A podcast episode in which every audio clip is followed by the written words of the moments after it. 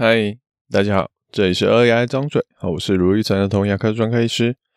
福有没有毒？大概久久就会有人来讨论一次。好，我们已经说过很多次了。那我们今天再换三个不同的角度来讨论：当我们面对陌生的领域，有不同的说法的时候，我们该怎么判断？哦，该去相信谁？欢迎收听本周的儿牙张嘴喽。那这个礼拜，我本来想要聊聊我看到了一个 Netflix 影集，好，叫做《蓝颜武士》。好，第一集里面竟然有不少牙齿的戏份，哇！身为一个牙医师，我看得很开心啊。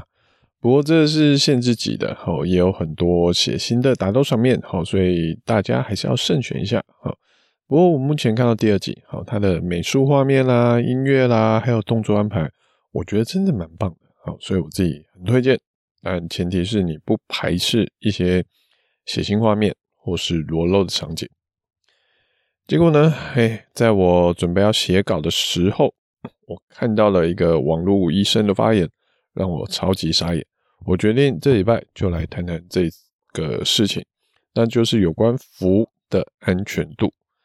事情是这样的，有一个肾脏科医师在网络上说：“好，使用氟是毒，政府不应该为全民吃毒。”然后列举了洋洋洒洒十几条氟中毒的问题，还列上了一篇医学研究的文献，想要证明他说话是有所本的，不是随便说说的。但这件事情实在是非常的荒谬哦，因为我光看那个研究的文献，只代表他十几个那个中毒症状的其中一个，它指的是氟可能会对补牙用的银粉有破坏，造成进一步的危害。但其他十几条的影响证据在哪里？他到底说为什么会这样子？诶，有支撑这样的说法吗？完全没有说明，哦，就丢出一些很可怕的东西来吓唬民众。我觉得这样子还是蛮不好的。不然以同样的标准，我接下来会说，当我们过量摄取一个东西会有的危害可能会有什么？大家来听听看。如果你用这个东西用太多，可能造成的危害有：容易疲倦、肝功能异常、情绪低落、躁郁、忧郁、糖尿病、失智症、影响睡眠、心血管疾病风险、睡眠呼吸中止、粉刺、皮肤长痘痘、皮肤失去弹性、皮肤斑点变多、便秘、自律神经失调。以上都是过度摄取一个东西可能会发生的事情，听起来好像哇，这很糟糕哦！我一定不要让小孩吃到这样东西，甚至我自己也不想吃到这样东西。所以到底是什么东西呢？答案是糖，好，就是我们吃的甜甜的那个糖。但大家真的会因为这样子就不吃糖吗？哦，如果会，哎，我也觉得我是功德一件了。但大家相信？大家应该会想要问的是说，诶，是吃到什么程度，我们才会发生这样的情形？那如果不吃糖，我有什么样的风险是我们要背负的吗？东西变得很难吃哦，或者是有什么替代方案可以选择？这就是我们第一百三十九集好提到的三个方法判断新疗法好不好用，所提到的一些方法，好，推荐大家去听一下。那今天我们就再用另外三个角度来讨论。到底我们在面对不熟悉的领域，要怎么判断所谓的专家是不是对的？那首先最简单的就是谁会得到明显的利益？当医生会因为他给出的建议而得到额外的利益的时候，那的确要考虑医生会不会为了自身的利益，故意给出不必要的建议，来让他收入变多。事实上，哎，一定会有这样的的医生嘛。我们说，毕竟是人，哦，就是族群大了，什么样的人都有，哦，人心是很难捉摸的，所以这个真的很难判断。别人不说了，哦，这就连我自己也都会常常遇到这样的质疑，哦，就是我们说的豪氏牙套，它在小孩舒服度、治疗过程的速度、那之后的耐用程度、抗蛀牙的程度。都远远超过它的替代方案树脂补牙，而且根本是碾压过去。但豪氏牙套它有两个缺点，一个是不美观，它只能做不锈钢，是银色的；一个就是他要自费，哦，可是补牙只要付挂号费就好。所以有些家长会认为，哎，卢医师是不是为了多赚一点钱，才故意跟他叫他去套牙套啊？我说实在的，我到现在还是一个没有很好说服家长的一个方法。我只能说，哎，如果家长真的觉得对我没有信任，哦，他要去找其他医师去听听看，是不是一定要套牙套？我觉得没有关系啊。就算你要去找别的医师套牙套也可以。可是重点是，今天有个小孩。他看牙又紧张，嘴巴又容易吐，好吃牙套就是一个很好帮助他的方法。所以，如果就因为家长怀疑医生是不是故意为了赚他钱，而放弃了一条对小孩很好的路，我觉得很可惜啊。所以，虽然费用高不见得是好东西，但是好东西常常都是需要一些费用的。所以说实在，医生能不能得到额外利益的这个方法，能辨别的状况不多，可是反过来，要是今天做一件事情，医生或是诶、对方明明不会得到额外的收获，而且可能他还要付出一些成本麻烦，好，但他还是愿意这么做，那我们就可以相信他应该有一个理由去支撑他这么做。那在医疗上，通常就是因为这个。真的就是有需要、有帮助的，就像我常常会跟家长喂教很久，好，就是帮小朋友涂氟，好，第一次来的病人，我常常会留个三十分钟给他。真正涂氟，说实在，可能五分钟就结束了，但剩下的二十五分钟，常常我就是在跟家长喂教，讨论说怎么去照顾小孩的牙齿，才会让小孩的牙齿比较健康，比较不容易蛀牙。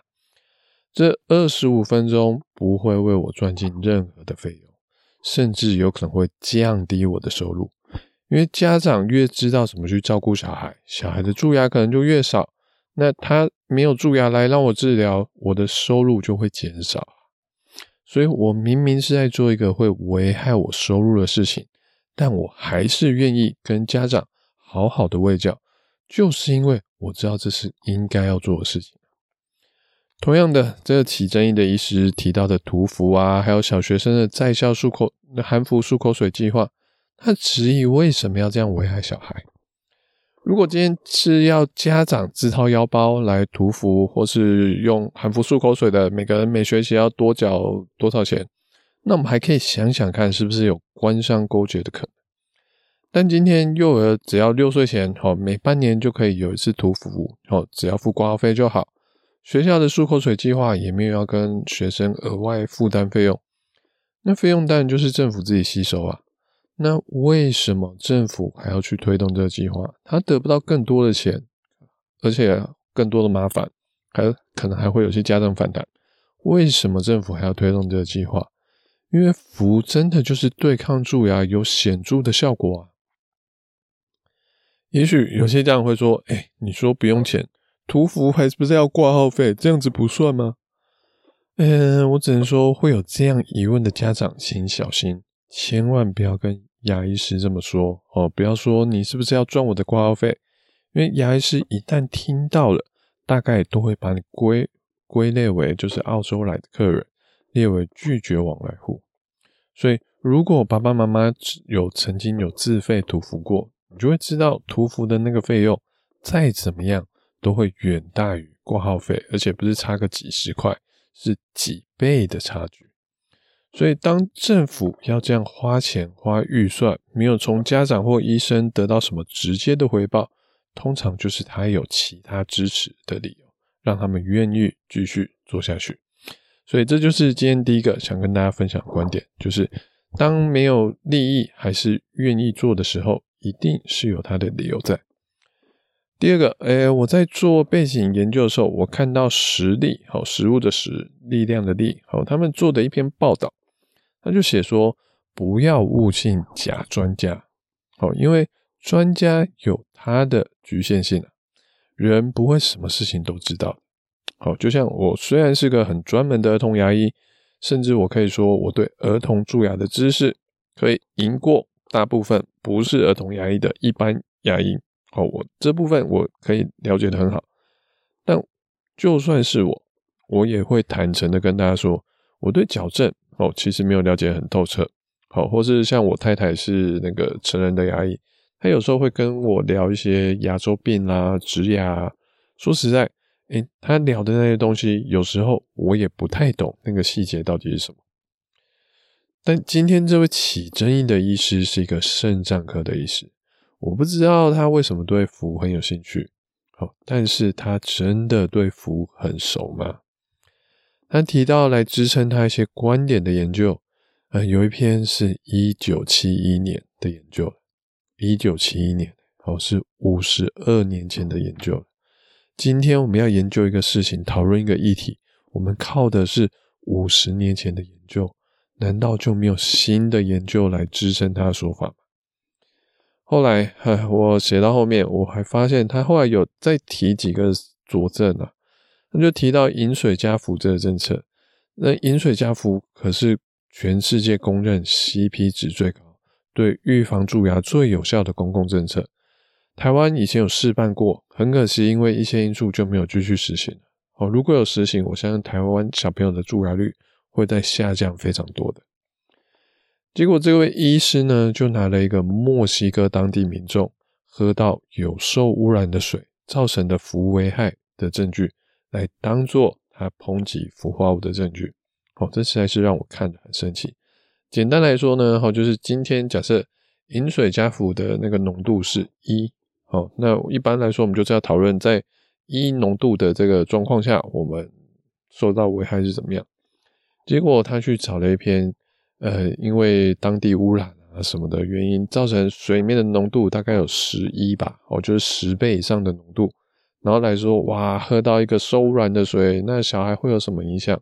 所以饮水加氟很不好，但今天重点是那个水不是人家墨西哥故意加进去的，那个是受污染的水。就像我们今天吃米吃到什么稻米、鎘米，呃有危害，不是因为这样子我们就不吃米了。所以，哎，他这样子类比，好来当做把这篇研究来当做他抨击氟化物的。证据实在是让我看得很生气，所以要判断一个专家可不可信，要看他到底是不是该主题的专家。肾脏科讨论肾脏主题可能可以，哦，他真的要说什么肾肾功能可以逆转肾，哦，那是他的事情。但讨论牙齿议题就是莫名其妙，哦，套句现在当红的话来说，什么？就是只有一种人，他会觉得他什么都懂哦，就是名嘴了哦，什么事情他都可以就是讨论一下，但是就只是他个人的意见而已。那第三个，怎么去判断一个单一专家可不可靠的方法，就是去看到底有多少专家跟他说一样的话。二零一九年，国际儿牙学会 IAPT 在泰国的曼谷有个共同的宣誓说。建议小孩要使用一千 ppm 的含氟牙膏，连这这部分，连我们台湾的蔡宗平医师也有签署这个宣言。一边是世界上包含美国、德国、日本等多个国家上百、上千，甚至可能上万的儿童牙医支持小孩使用氟化物来预防蛀牙。另外一边呢，是台湾一位肾脏科医师拿着五十年前的研究。或是错误对比的研究来说，哇，氟好毒啊，千万不要让小孩吃毒啊。该怎么选择？我自己是觉得蛮清楚。那像我还看到最近看到一个论点很有趣，他说：“诶、欸，虽然我不知道这件事情做起来对不对，好不好，可是诶、欸，我知道或是我认识的高手都在这么做，那我可能就算不懂，我可能也会跟着去做。”或至少去研究看看，为什么这群高手们他们都在做同样的事情。好，说的白话一点，好像股神巴菲巴菲特，他虽然投资很很厉害，但是他也会推荐指数型投资啊。就算你对投资很外行，你可能也会因为诶，因为股神巴菲特都这么说了，你可能也会跟着去做指数型投资。你可能不知道什么是指数型，但你就去做了。或是至少去了解，诶，为什么这个东西连股神巴菲特都会推荐给大家？单一专家的意见是科学研究中最薄弱的一环。我们会更相信，好，实际上的研究可以有对比，甚至有随机分配，好，或是人数要很多、大规模，哈，不同的研究，哈，这其实会是更好的，会比单一一个人的想法、意见会来得更好。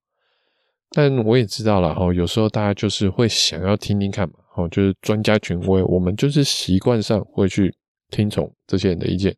所以，如果真的要听专家的意见的时候，至少去听听看不同的专家哦，不要只听一位，至少去听两位、三位，或是去听真正那个领域里面的专家，而不是哎，明明是医肾脏的，然后去问他牙齿的问题。好，去听一些真正的专家，他们怎么看、怎么做，有什么想法。氟化物是目前牙医公认最有效、最简单、最便宜的抗蛀牙用品，也是世界上许许多多的儿童牙医们努力推广，好，希望让小孩蛀牙率越低越好的好伙伴。我实在是不希望大家就听信一个人的意见，就放弃了这个目前也许不是之后永远最好，但至少是目前最好的东西。虽然这样做对我的收入不但没有任何的帮助，甚至有危害。哦，如果我今天腹黑一点，哦，可能我就会说啊，大家快去听，就是这位医师的说法，哦，最好都不要用氟化物，最好就单纯刷牙就好，然后大家的蛀牙率就狂上升，我们牙医就可以赚饱饱。但是，哎，我不希望这么做，哦，所以我还是希望大家能好好了解。好好使用一个工具是有多重要。感谢大家的聆听，好，我是卢玉成的童牙医。如果你喜欢我们这节内容，或有什么想听的主题跟意见想法，请在 Apple p o c k e t 上，好，还有现在还有 Spotify，给我们五星评论、留言跟分享。下次见，拜拜。